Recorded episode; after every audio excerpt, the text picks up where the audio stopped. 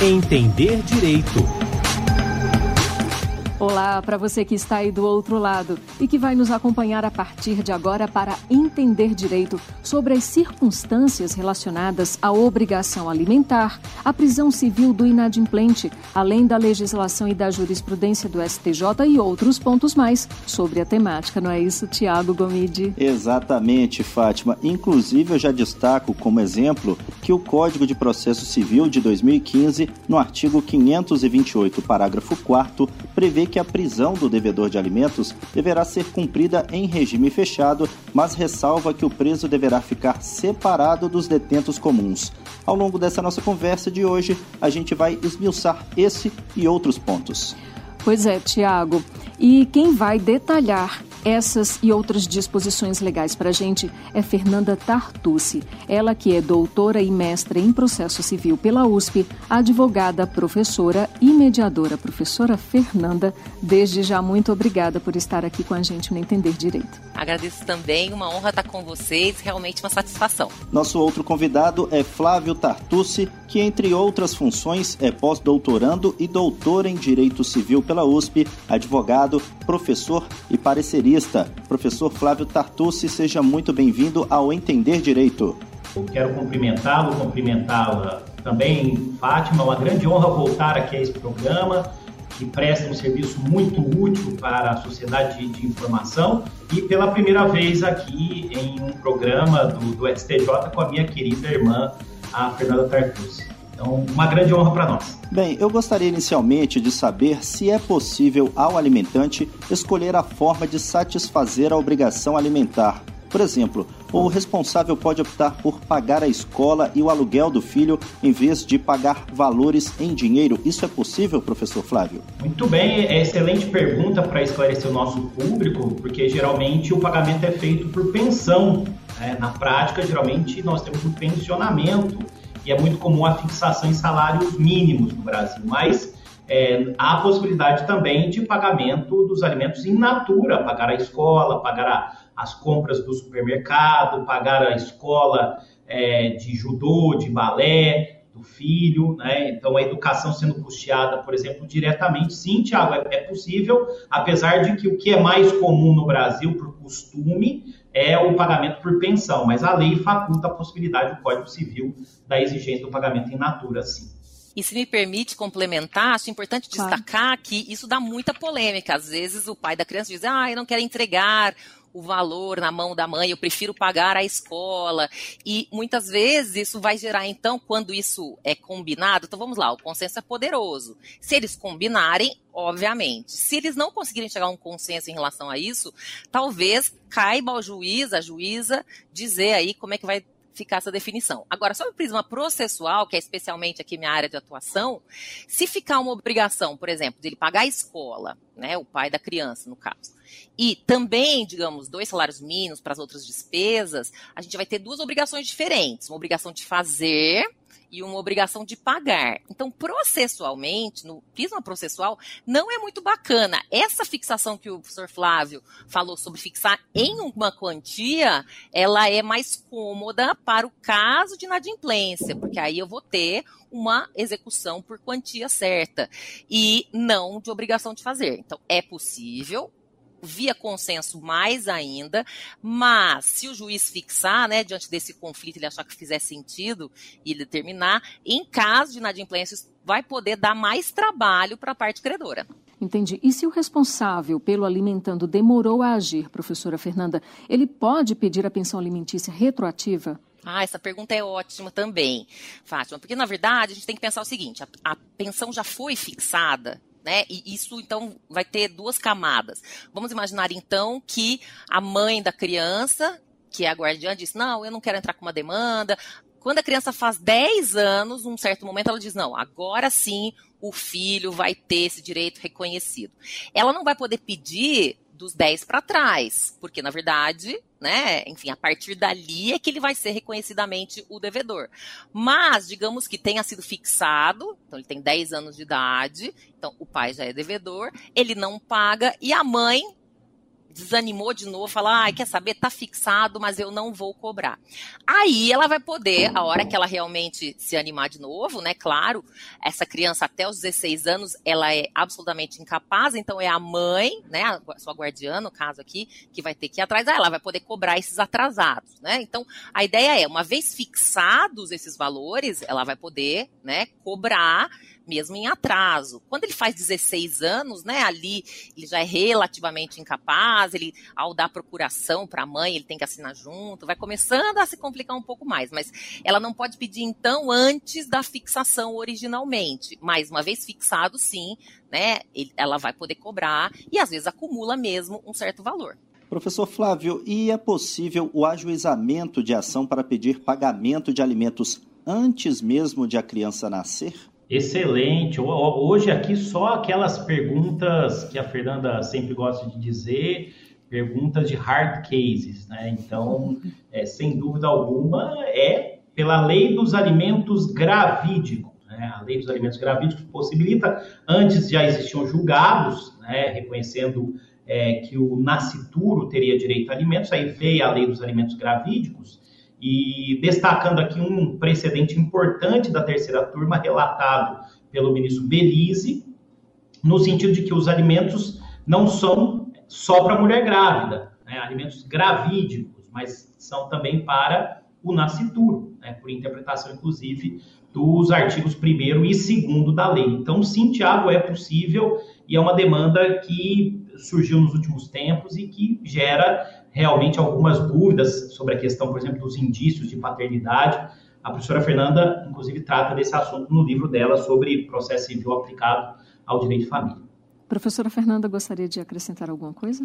É, eu acho muito importante esse tema, porque é, quando o bebê está fusionado com a mãe, né, nessa gestação, não é possível fazer o exame de DNA sem gerar algum risco para a criança, né, para o feto, para a mãe. Então, a lei né, que vai dispor sobre os alimentos gravídicos, como disse o Flávio, essa lei ela vai falar em indícios. E o que são indícios? Indícios são, a gente fala, né, em prova indireta, uma circunstância conhecida e provada que, tendo relação com o fato, permite induzir uma ocorrência.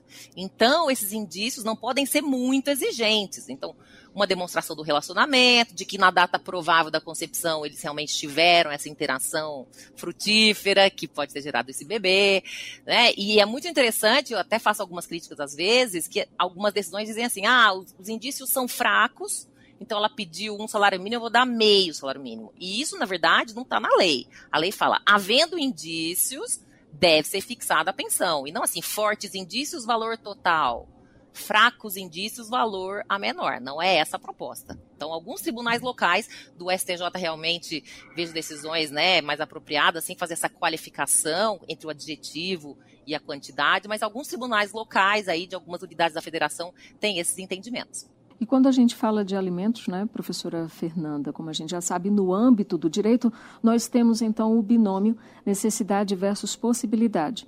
É, como é feito então o cálculo para se estabelecer valores da pensão? Essa pergunta também é ótima, porque com o tempo, inclusive, começou a se falar até num trinômio possibilidade, necessidade de proporcionalidade. Porque, na verdade, né, você pensa, bom, as necessidades da criança, do adolescente, da pessoa incapaz. Isso é fácil de definir, afinal, na cidade de consumo tão feroz, gastar é a coisa mais fácil. Mas é importante demonstrar. Então, o máximo possível documentar, trazer aí realmente a demonstração concreta dos gastos. Mas e a possibilidade de quem está sendo acionado, demandado? Isso pode ser mais difícil, a não ser que seja um funcionário público que tenha seus vencimentos, né, até no portal da transparência, aí fica mais tranquilo. Mas muitas vezes isso não acontece e aí vai ser preciso verificar quanto essa pessoa ganha, como esses dados aí vão ser obtidos, o que costuma ser bastante problemático. E aí, a partir dessa identificação, eu vou ter que analisar a proporção. Bom, então, a mãe, por exemplo, tem uma profissão em que ela ofere três salários mínimos, o pai é empresário, então difícil aferir quanto ele ganha, mas em média dez salários mínimos. Então, é óbvio que não vai ser metade, metade, né? Porque se a criança custa, por exemplo, dois salários mínimos, a mãe que ganha três vai ter que pagar um e o pai que recebe 10 vai pagar 1 também? Então, é essa proporcionalidade que é difícil, especialmente no mundo jurídico, em que muitas pessoas escolheram a área jurídica porque não gostavam de matemática, mas vai ser preciso trabalhar uma proporção, e aí a advocacia, a defensoria, tem esse papel de mostrar justamente todo esse contexto. E também existe a fixação de obrigação pecuniária para quem está com a guarda, não é isso, professor Flávio? Olha, é, isso muitas vezes causa confusão, né? Na verdade, é, há um desconto em relação, em tese, em relação àquele que exerce a guarda, pensando nos alimentos em favor do filho, né? Então, na proporção de que, havendo condição econômica, os dois, os genitores, né, devem contribuir na mesma proporção. Mas, se eventualmente houver uma diferença na, na, na possibilidade de contribuição, não haverá essa divisão igualitária. Agora, em muitas situações, acaba é, ocorrendo uma realidade que quem deve arcar é um dos genitores, porque um paga, um cônjuge ou companheiro paga alimentos para o outro, né, e ainda vai ter que suportar totalmente o encargo em relação ao filho. Né? Então, aquele que exerce a guarda pede também alimentos e o, o que não detém a guarda, pensando aí numa guarda unilateral, que na verdade hoje é exceção do sistema, porque a guarda compartilhada é a regra, né, vai ter que pagar também, suportar totalmente o encargo em relação ao filho. Então, Fátima, depende muito da situação concreta. E a respeito da guarda, existe, na verdade, uma, uma confusão na, por conta da, de problemas da legislação é, e divergências no STJ sobre a questão de alternância de residência, né? Isso ainda precisa ser pacificado na segunda sessão, porque existe uma interpretação da terceira e da quarta turma no STJ a respeito das questões de guarda.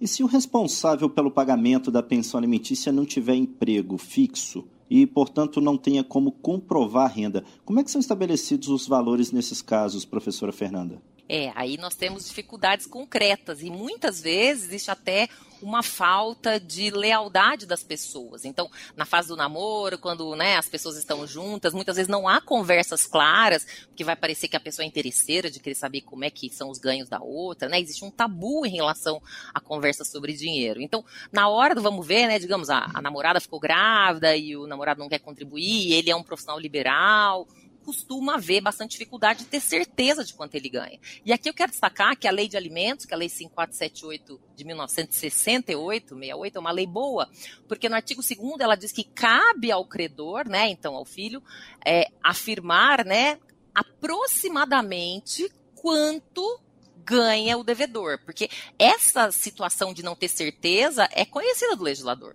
Então aqui vai ter que fazer uma estimativa aproximada. E muitas vezes as pessoas não sabem. Então a gente pergunta, ah, mas quanto que ele ganha? Ai, nunca me contou. Mas pelo estilo de vida, pelo que ele ostenta em redes sociais, eventualmente, pelo que ele já sinalizou, como é que seria? Então costuma ser difícil, costuma ser uma especulação no início do processo, porque na petição inicial, né, a parte credora está pedindo alimentos, ela tem que falar alguma coisa, mas aí depois, durante o processo, né, esses esclarecimentos vão poder vir a partir do que o devedor trouxer, ou eventualmente o juiz vai poder expedir ofícios para que venham informações sobre a realidade financeira do devedor. É, professor Flávio, e no caso de multiparentalidade, ou seja, filhos com dois pais ou duas mães constantes no registro civil, a pensão alimentícia tem o valor fixado igualmente entre os genitores e pais socioafetivos? Outra questão muito demandada, de muitas dúvidas, por conta da decisão do Supremo, em repercussão geral, publicada no, no informativo 840 da Corte, acho que me memória tema 622, que reconheceu, entre outras coisas, que a parentalidade socioafetiva é forma de parentesco civil, que a parentalidade socioafetiva está numa posição de igualdade e não há hierarquia com a parentalidade biológica, e que a multiparentalidade gera efeitos jurídicos, mesmo contra a vontade das partes e para todos os fins, inclusive fins alimentares. Então, a gente vai ter que incluir, eventualmente, um pai socioafetivo, um avô socioafetivo, uma avó socioafetiva e fazer as adaptações de acordo com a capacidade de, é, contributiva de cada um. É, nós temos, por exemplo, um, uma posição do STJ que também precisa ser pacificada sobre a responsabilidade subsidiária dos avós, né? Como é que se dá essa convocação dos avós. E aí eu vou destacar aqui as contribuições de uma ministra que, para mim, tem os principais precedentes sobre alimentos, que é a ministra Nancy Andrique, foi a última a decidir sobre o tema, né, e no sentido de que a convocação pode ser feita por ou pelo réu.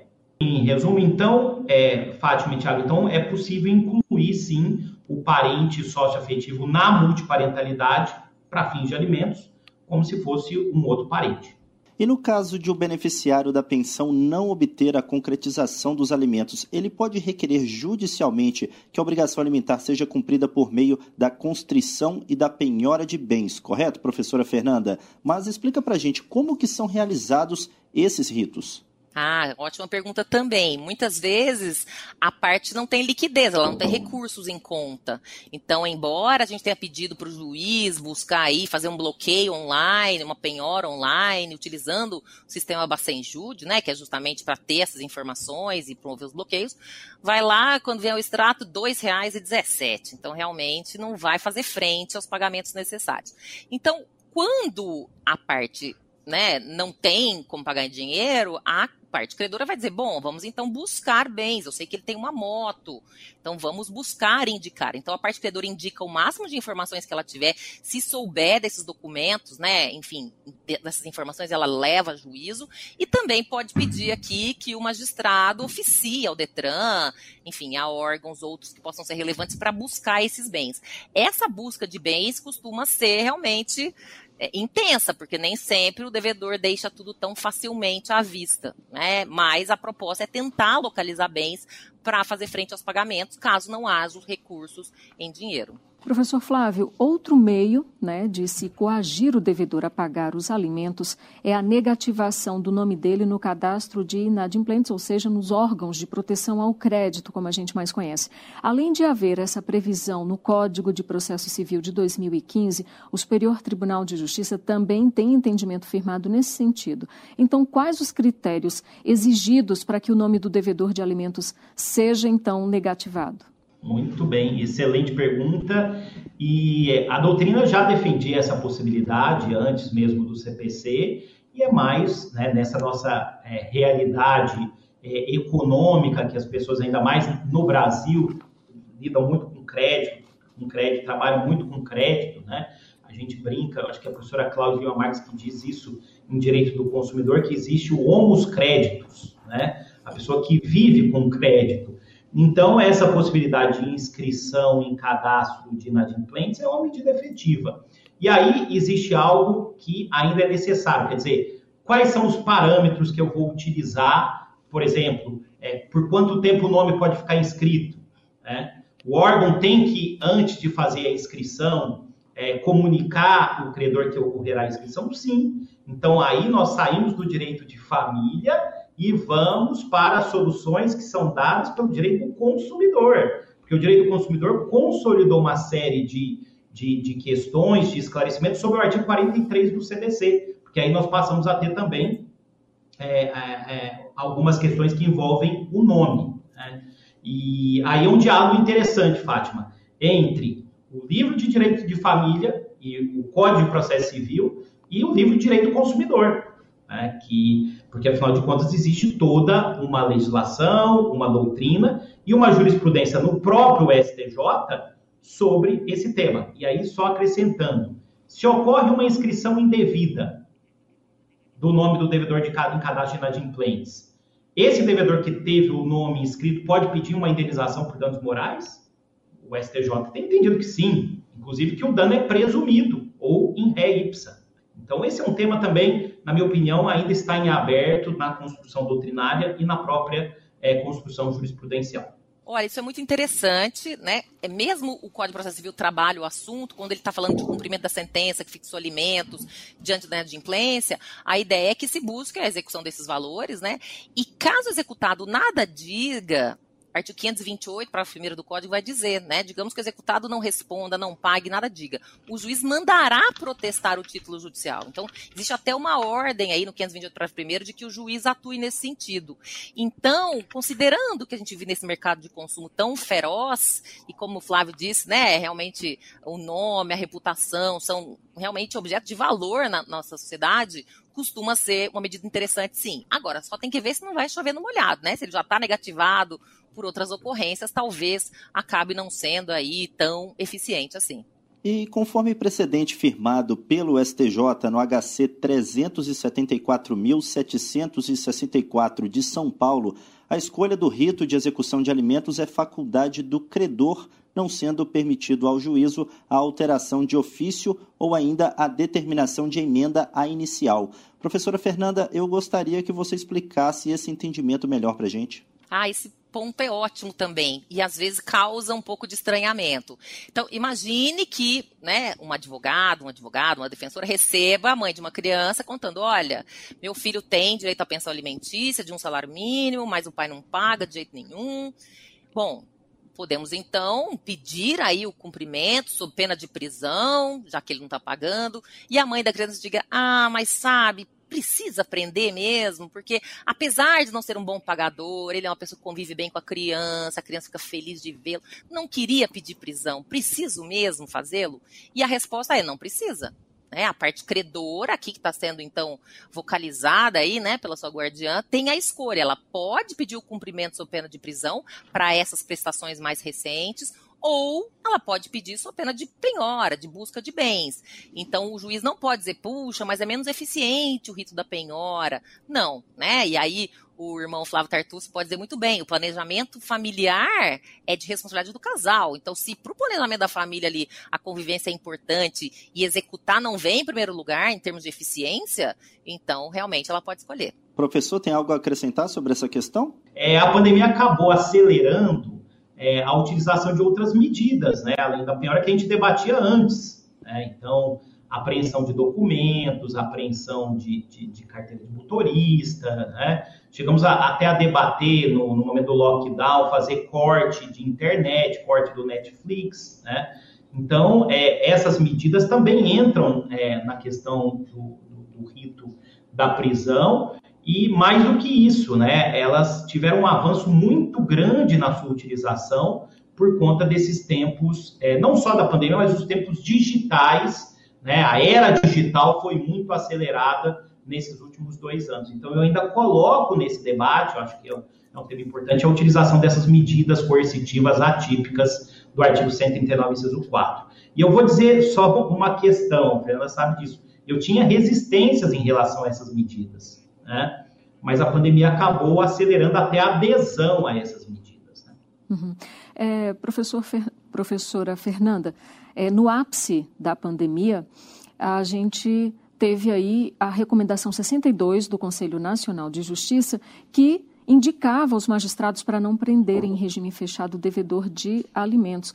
Mas, é, com um número considerável aí de vacinados e outros pontos mais, o CNJ está orientando magistrados a voltarem agora né, a é, decretar a prisão civil de devedores de pensão alimentícia, em especial daqueles que se recusam a se vacinar como forma de adiar o pagamento da dívida. Quais as nuances dessa nova recomendação do CNJ? Muito interessante também lembrar disso, porque quando começou a ideia da prisão domiciliar, do regime semiaberto, muita gente disse: puxa, não vamos mais ter prisão, tentando fazer um exercício futurista de que a prisão ia ser excluída. E eu sempre desconfiei que não, porque na verdade mentalidades demoram muito a mudar. Então, a prisão civil de alimentos ainda é objeto de apego, de crença em relação à eficiência. Então eu achava mesmo que ia voltar. O que aconteceu durante a pandemia foi que muitos casos em que converter ali a prisão do regime fechado em domiciliar ia gerar efeito nulo. Então a advocacia, e aqui eu quero saudar a advocacia, a defensoria, isso vem da criatividade de quem pede em juízo, falaram o seguinte, olha, então decreta no regime fechado, suspenda e quando tiver condições de encarceramento, aí esses devedores vão ter o estímulo a pagar porque eles vão poder ser presos. Então, isso aconteceu por mais tempo do que imaginávamos, na verdade. A Lei 14.010 de 2020, que o Flávio aí ajudou tanto né, a engendrar, a, a, pensar, ela achou que a pandemia, né, o legislador achou que a pandemia dura seis meses, de abril de 2020 até 30 de 10 de 2020. Então, ali está prevista ali a chance, né, a possibilidade, na verdade, né, o direcionamento para a prisão domiciliar. Agora, né, pensando num contexto em que a gente tem uma situação mais controlada, depende da realidade de cada local, né? Aqui na capital paulista, por exemplo, o anúncio é que a gente tem praticamente 100% da população adulta vacinada, então realmente já estava havendo algumas críticas, dizendo, poxa, tá bom, né? Vamos é, determinar aqui o segmento daqueles processos. E a capital paulista, por exemplo, eu já vi decisões de juízes dizendo exatamente isso. Olha, já temos o um número de vacinados, há notícias de que o devedor se vacinou, ou se não o fez, ele não pode se beneficiar dessa torpeza de agora querer né, se valer disso, mas isso ainda é devagar. Eu vi uma outra decisão, eu ainda vejo decisões suspendendo com base na anterior né, recomendação que você indicou, né, Fátima, que é a 62, e isso ainda está ganhando corpo, porque essa situação do contexto local vai variar mesmo, né, conforme a cidade, conforme o local. E agora temos, né, sempre situações ligadas a novas variantes. Aí o Flávio, doutor Covid aí da família, pode falar mais sobre isso. Então a gente tem que ir com cautela. A recomendação, aliás, é cautelosa, né? O ministro Fux foi muito feliz. Ele falou: olha, tem que analisar o contexto considerando esses critérios, mas é o juiz, a juíza, enfim, que vai ter que analisar. E claro, a advocacia, a defensoria também vão pleitear, demonstrando que isso faz sentido. Então, professor Flávio, qual a sua percepção nessa situação? É, ótimo. É, eu gostaria de fazer três observações. Primeiro, é, sobre a Lei 14.010, não foi que o legislador pensou que ia acabar a pandemia na primeira onda. Aliás, os civilistas que fizeram, todos que participaram, né, sobre o senhor Otávio Luiz, todos nós, aliás, somos um pouco pessimistas, geralmente, né? Então, que a lei era a lei possível de se fazer, o Congresso só aceitaria naquele momento uma lei temporária. Né? Essa é a primeira observação. Segunda observação, de novo, o protagonismo da ministra Nancy, porque ela foi a primeira a decidir no STJ pela impossibilidade de prisão em regime fechado. Depois ela profere uma decisão em março de 2021 dizendo o seguinte, que a gente precisa analisar é, as fases pandêmicas. Que, aliás, essa frase serve não só para alimentos, não só para direito de família, mas para todo direito. Né? A gente precisa verificar a realidade pandêmica. E eu lembro que, já esperado, março de 2021, foi a terrível segunda onda pandêmica. E terceiro, já há uma decisão dela, agora de, de novembro, ela dizendo que é possível a prisão já em regime de, é, fechado de novo. Né? O que eu tenho de dúvida é por quanto tempo, porque, vamos lá, é, nesse momento em que nós estamos, nós temos uma variante nova, e é óbvio, isso é óbvio pelo comportamento do pelas características do coronavírus na história, ele se adapta. Né? E é a primeira vez na história da humanidade de uma pandemia que há um enfrentamento por vacina. Então, se não vai ser a variante Omicron, vai ser outra que um dia vai escapar de vacina. Isso é óbvio. Isso, é, vários estudos de vários países mostram isso. Então, eu falei isso no começo, fui chamado de pessimista, de maluco, de né, que era uma crise que ia durar pelo menos dois anos. Hoje eu já renovo, não vai durar só dois anos, vai durar muito mais tempo. E o direito precisa se adaptar. Então, vai ser assim: prende, solta, prende, solta. Agora eu posso prender, agora não posso, é, é, agora não posso é, mais soltar. É, nós, é, como é que vai ser vista essa nossa, essa nossa participação é, em final de 2023? não sei, mas eu acredito se você está vendo aí no final de 2023 esse programa, eu acredito que a gente vai ter essas variações pelos surtos e voltando ao segundo julgado da Nancy, precisa verificar a realidade pandêmica. Eu já de novo teria receio de colocar de novo na cadeia, até porque isso já era esperado. Nós teremos surtos de outros vírus. Então, quer dizer, a gente vai ter que fazer essa, as adaptações. Bem, professor Flávio, e em relação à prisão? O CPC disciplina que o devedor de alimentos deve ficar separado dos detentos comuns. Isso realmente acontece? Em alguns locais, sim. Né? Em outros, não. É, e, e, isso depende muito da, da estrutura carcerária da localidade. É, então, em tese, a lei deveria ser cumprida. No estado de São Paulo, que é a nossa base, nós sabemos que existe essa estrutura para a prisão em separado dos presos com menor potencial ofensivo. Né? Mas eu não posso falar, Tiago, pela realidade do Brasil inteiro. Possivelmente isso não seja cumprido em algum local, porque a nossa realidade carcerária ela é complicada. Eu quero só dar, deixar aqui uma nota, que eu me lembro que eu participei de um debate na Defensoria Pública de São Paulo, pelo IBDFAN a respeito da prisão civil do devedor de alimentos em regime fechado.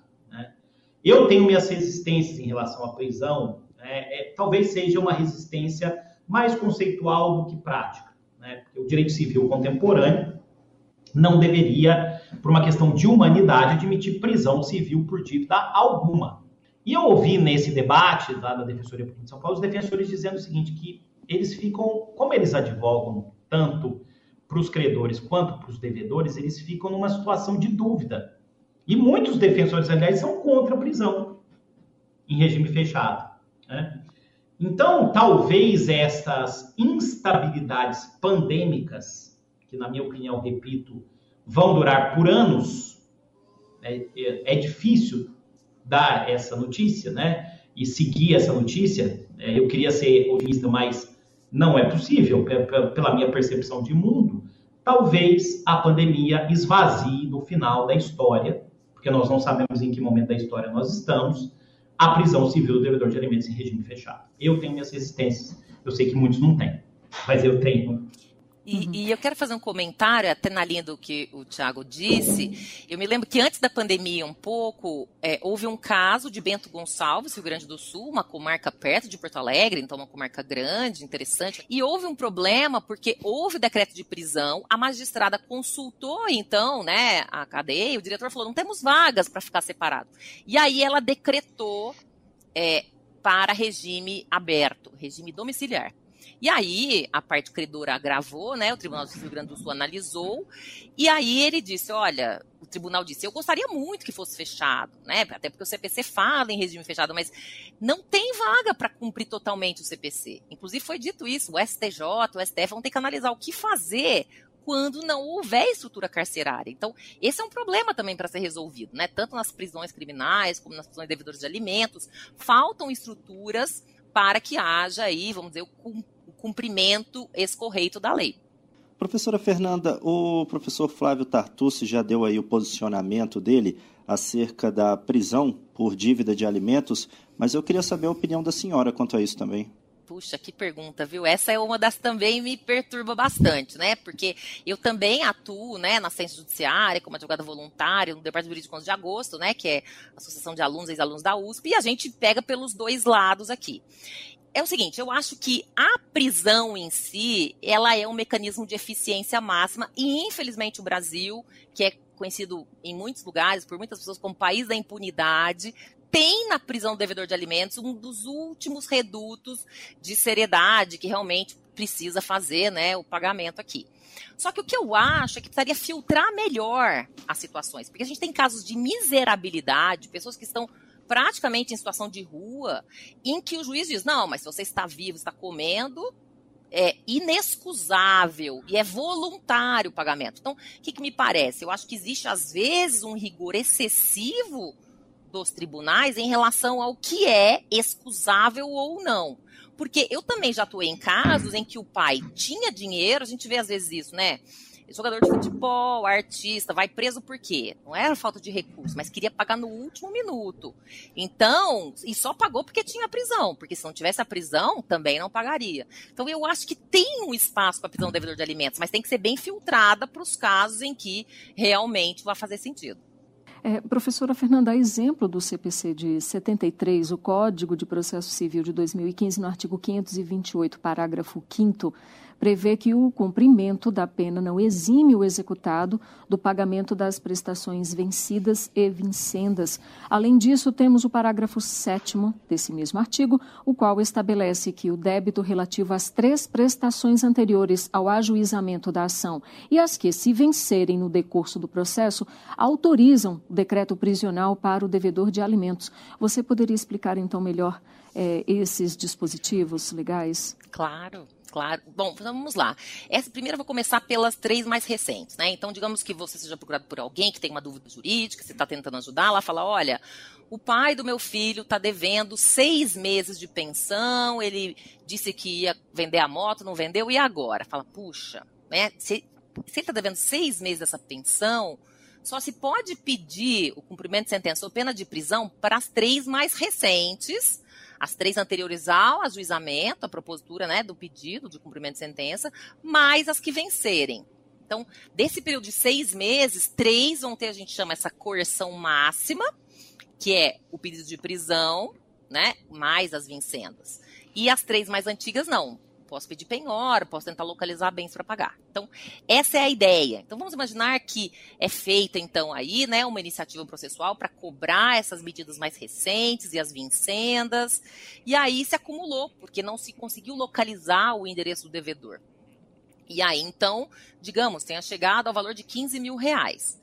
O devedor de alimentos possivelmente vai perguntar assim para o seu advogado: doutor ou doutora, se eu ficar preso aí, tem uma história de uma prisão, a minha dívida fica paga, fica quitada? Então, eu posso trocar esses 15 mil pela, pelo meu encarceramento? Eu vou preso. Precisar, eu fico 30 dias preso. E aí é o que o 528, parágrafo 5 responde: não adianta o cumprimento da pena de prisão não vai liberá-lo do pagamento. Ele vai continuar devedor, porque a ideia é que o corpo dele não vá pagar a dívida. O que paga a dívida realmente é buscar bens e patrimônio para fazer. Então, o código ele traz aí essas referências, né, de que simplesmente ficar preso não é suficiente para pagar a dívida. A prisão, a gente sempre diz, a gente não quer que seja preso de verdade. A gente quer que o medo da prisão faça com que a pessoa corra, né, faça o corre para buscar esses recursos, né? Agora, tem a ver né, é, o outro dispositivo, que é o 528 parágrafo 7 com essa ideia das mais recentes como sendo as viabilizadoras do pleito de prisão. Só para reforçar, então, professora Fernanda, não é necessário esperar três parcelas da pensão alimentícia para executar o alimentante em caso de não cumprimento ser decretada a prisão civil dele, não é? Não precisa. Tá vencendo uma, venceu uma, não pagou, já pode buscar as medidas cabíveis, né? Até porque, né, durante o processo vão se somando outras se ele não pagar. Então basta uma, já pode sim ir atrás do cumprimento. E há um tempo máximo para a prisão civil do devedor de alimentos?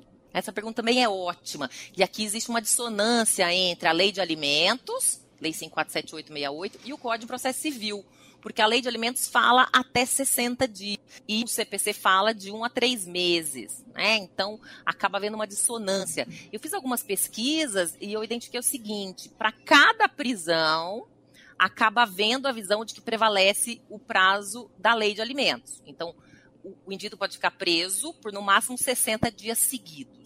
Na prática, porém, geralmente é fixado em 30 dias, viu? Embora possa ser até 60, 30 dias, né? E aí, enfim, e aí também é uma coisa interessante também da Lava da ministra Nancy Andrighi, muito criativa essa ideia. Para que, que serve essa referência dos três meses do CPC?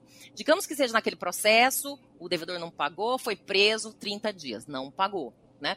Posso pedir nos mesmos autos do processo um novo pedido de prisão por essas que ele não pagou enquanto ficou preso e dos próximos meses, vincendas? posso. A ministra Rodrigues fala que você pode aproveitar o processo, né? Mas ele só pode ficar no máximo preso até três meses. Então, digamos, seriam três pedidos de 30 dias dentro do mesmo processo. Então, é aí que a gente lida com essas referências dos 60 dias da lei de alimentos para cada prisão, no máximo, ou três meses no máximo dentro do mesmo processo.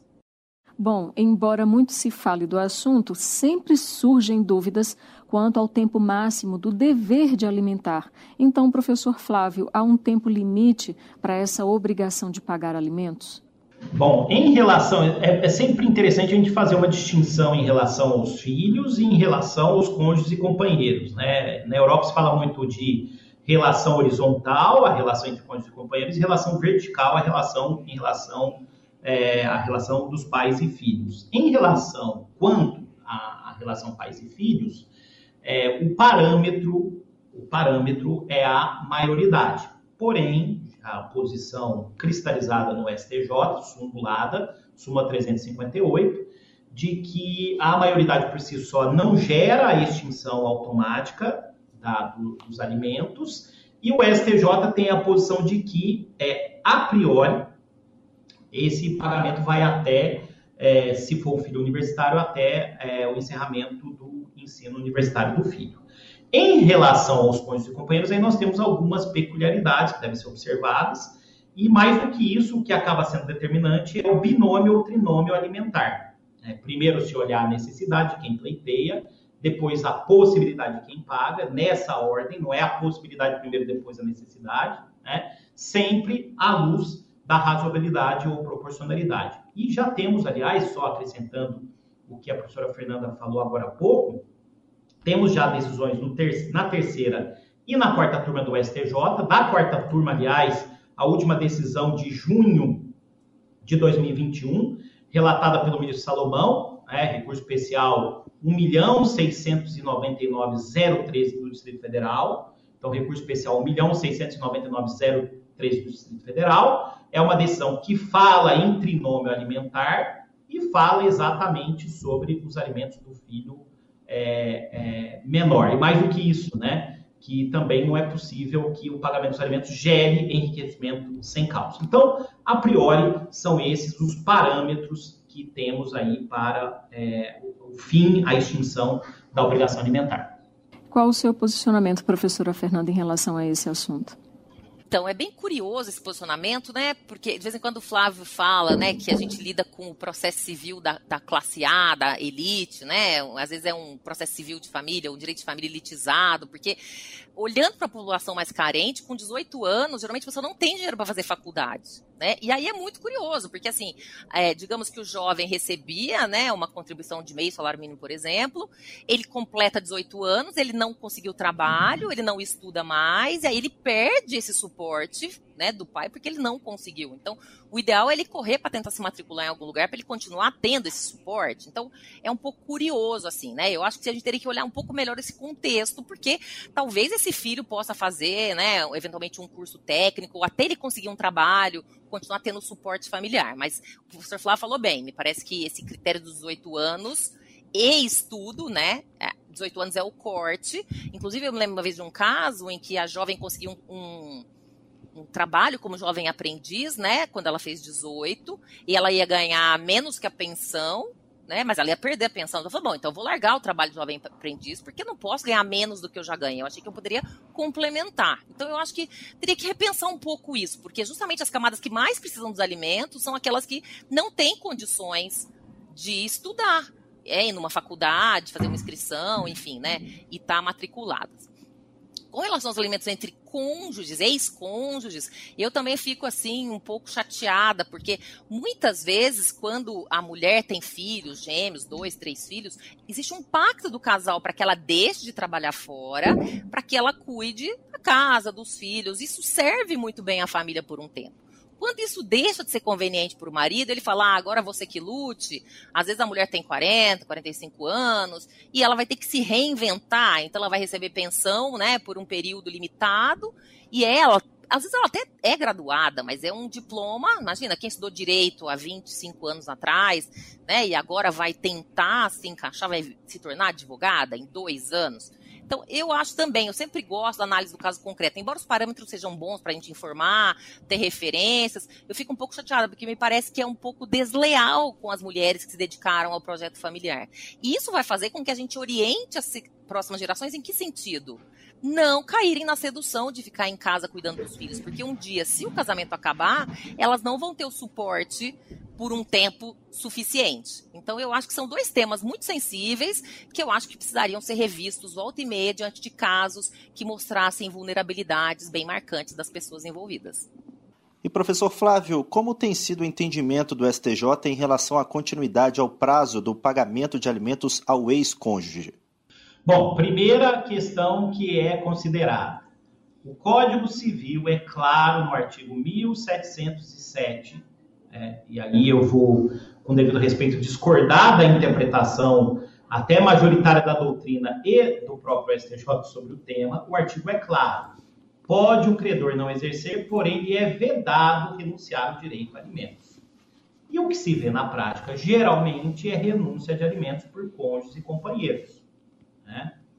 Eu acho que a lei, até porque o fundamento dos alimentos se dá mais em questões de direitos de personalidade do que puramente patrimoniais, para mim a lei é clara no sentido de que os alimentos não são renunciáveis. Né? Mas na prática, né, o que acontece muitas vezes é o cônjuge renunciando por ocasião do divórcio ou da separação judicial, né?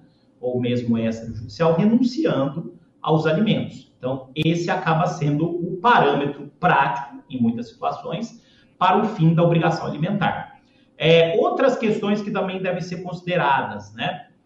O artigo 1708 prevê que o casamento, a união estável com o concubinato do credor, né, com o casamento, a união estável com o concubinato do credor, aquele que pleiteia os alimentos, cessa o dever de prestar os alimentos.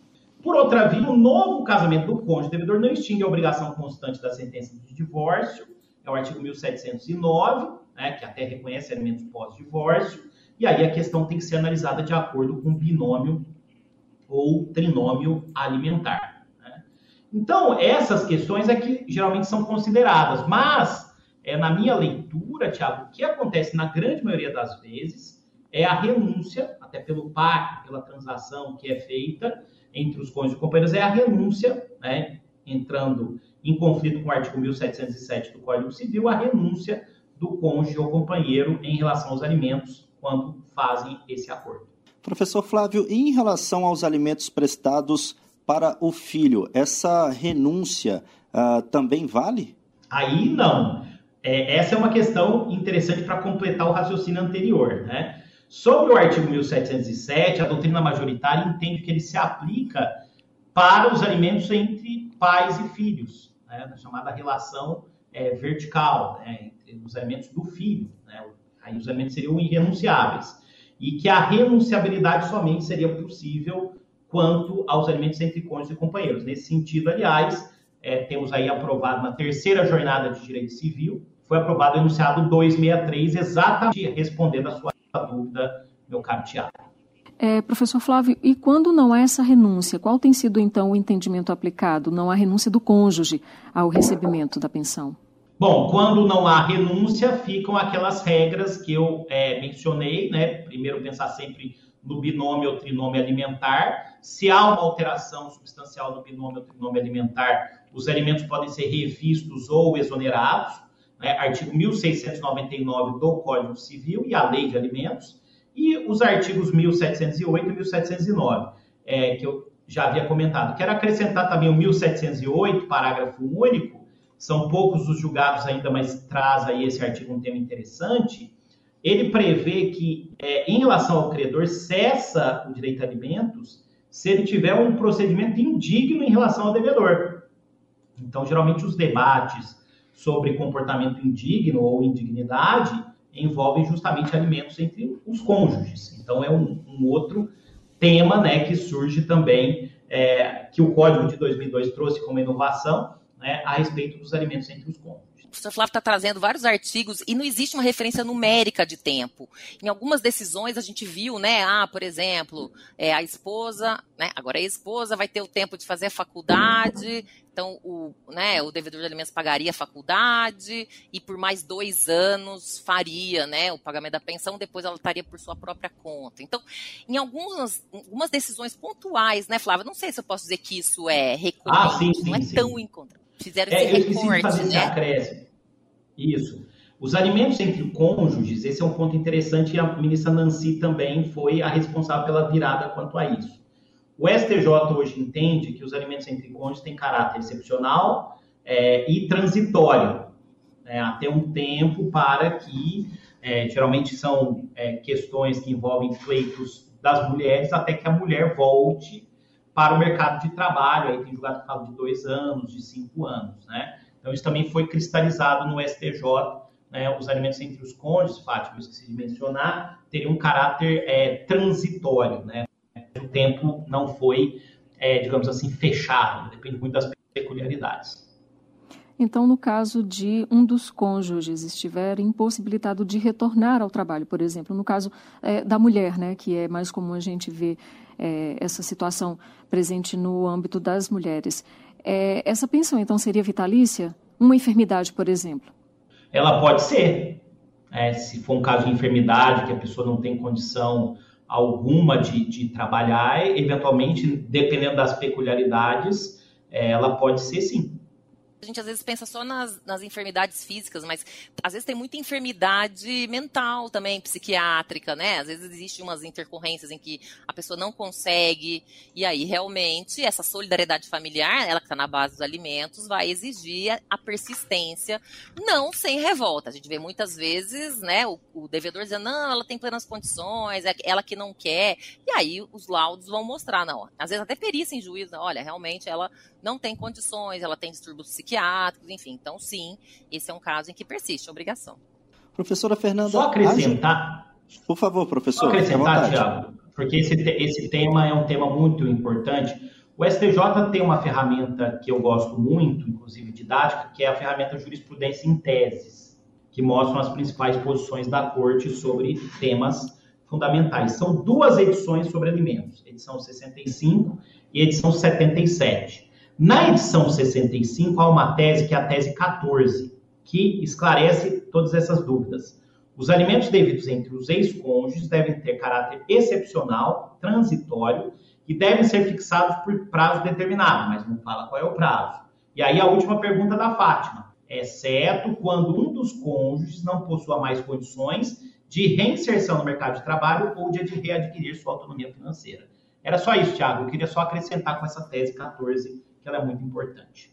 Professora Fernanda, há jurisprudência dominante no sentido de não estimular o filho recebedor de pensão e que não tem nenhum problema de saúde a não continuar dependendo dos pais?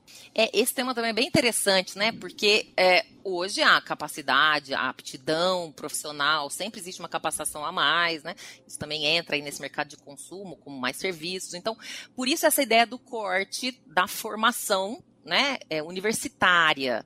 É, já vi algumas discussões que envolviam, por exemplo, universidades né, mais longas, como medicina, porque o tempo da faculdade de medicina é um pouco mais longa, mas o entendimento que eu vi realmente foi em relação ao ensino universitário. E, como eu disse, também a jurisprudência que não quer prestigiar o nem-nem, nem trabalha nem estuda. Essas pessoas não vão receber pensão, porque é, o entendimento é de que elas não devem fazer jus aos recebimentos.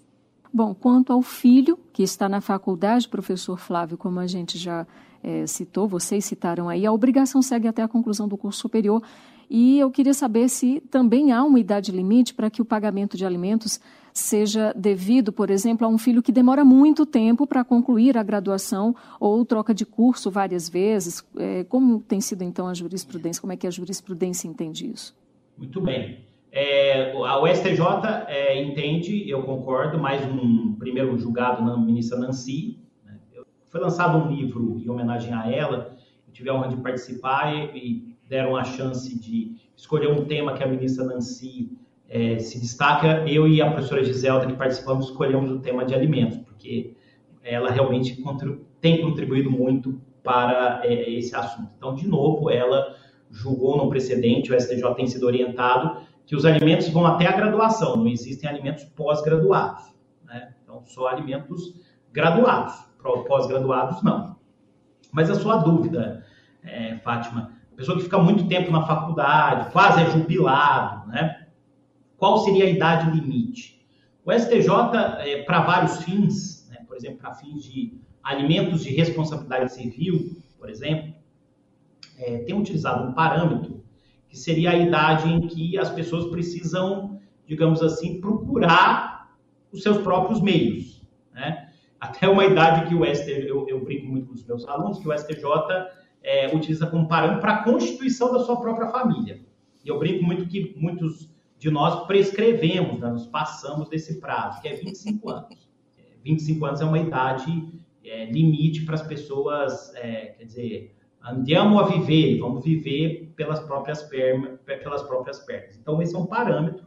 Claro que existem é, excepcionalidades, mas é um parâmetro com o qual eu também, pela realidade brasileira, eu concordo. E se o filho atingiu a maioridade, concluiu a faculdade e o pai não ajuizou a ação de exoneração de alimentos, ele, o pai, ainda pode ser preso por isso, professor Flávio? A exoneração não é automática, né? É o que está na súmula 358 do STJ, né? Então ele vai ter que realmente ingressar com a ação e, e, e está sujeito a todas as medidas, Thiago. E detalhe, é muito importante que ele consiga tutela antecipada nesse processo, uma decisão liminar para já reconhecer que ele não deve mais pagar. Porque se isso só for feito no final do processo, enquanto não tiver uma decisão dizendo que ele não deve, ele pode sendo executado provisoriamente. Então, realmente cabe né, ao credor, no caso aqui ao devedor, né, ir atrás desses reconhecimentos. Para a gente finalizar o Entender Direito de hoje, eu gostaria de saber a opinião de vocês dois. Se para casos envolvendo pensão alimentícia, um acordo extrajudicial é uma boa alternativa, quais seriam então as orientações que vocês podem passar para quem está nos assistindo agora, começando pela professora Fernanda, por favor? Essa pergunta também é ótima e eu sempre digo que o consenso é poderoso. Desde que as partes consigam conversar, elas vão poder alinhar a situação, para um novo contexto, né? Muitas vezes o casal está junto, tem uma realidade econômica. A partir do momento que existe uma situação apartada, vão ser duas casas, dois novos orçamentos. A criança vai continuar na mesma escola, vai trocar.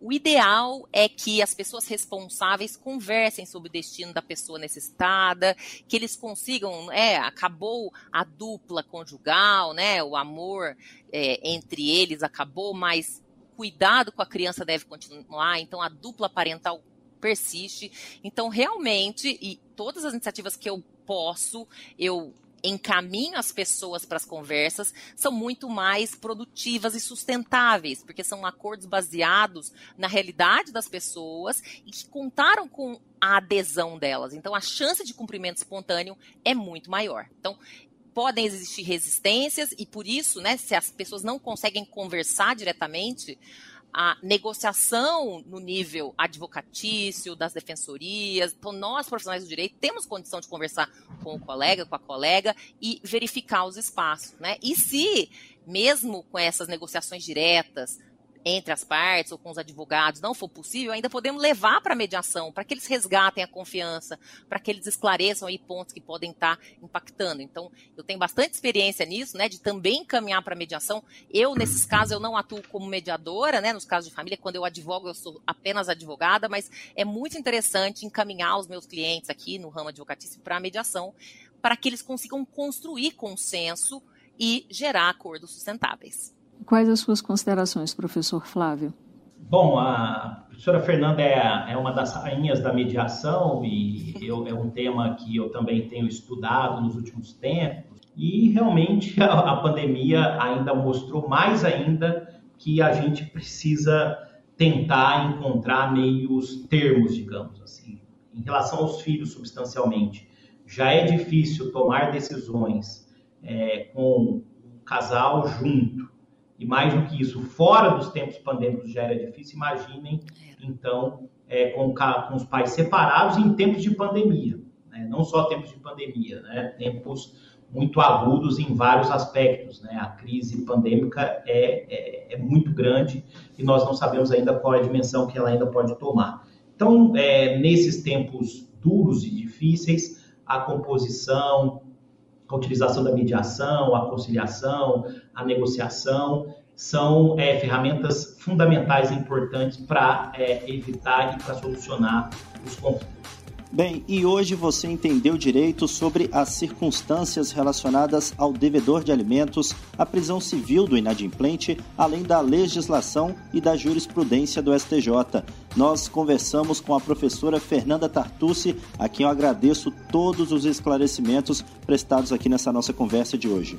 Muito obrigada também, foi ótimo passar esse tempo com vocês. Para mim voou, né? Sinal de que perguntas excelentes, como o professor Flávio falou. Foi bom escutá-lo, estar tá com vocês e precisando, contem comigo. Obrigada. Agradecemos também a participação do professor Flávio Tartus. Professor, muito obrigada. Muito obrigado. Eu quero mandar uma mensagem aí para os jovens estudantes né, que começam a carreira. Lembrando que eu e a Fernanda, em Passos, né, em Minas Gerais, na nossa infância, a gente nunca ia poder imaginar que depois de muito tempo a gente ia falar para o Tribunal da Cidadania, nós dois. Né, e que honra, né? Fico imaginando aí o nosso pai onde ele está, é a felicidade que ele está tendo de nos ver aqui, né? E mais do que isso, quero dizer aí aos jovens estudantes que nós só estamos aqui por conta do estudo do direito, né? Então, uma grande honra para nós, Thiago. Hoje é um dia inesquecível para nós dois, Thiago e Fátima. Muito obrigado pelo convite, pela realização não só profissional, mas pessoal de poder falar para o entender direito do STJ. Obrigado.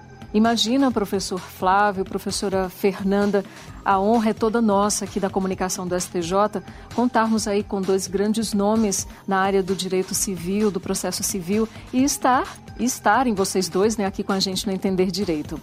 Bom, pessoal, antes de a gente encerrar, eu lembro a você que o Entender Direito está na programação da TV Justiça, da Rádio Justiça e no canal do STJ no YouTube e em podcast nas plataformas digitais de sua preferência. A gente se encontra. Tchau, tchau.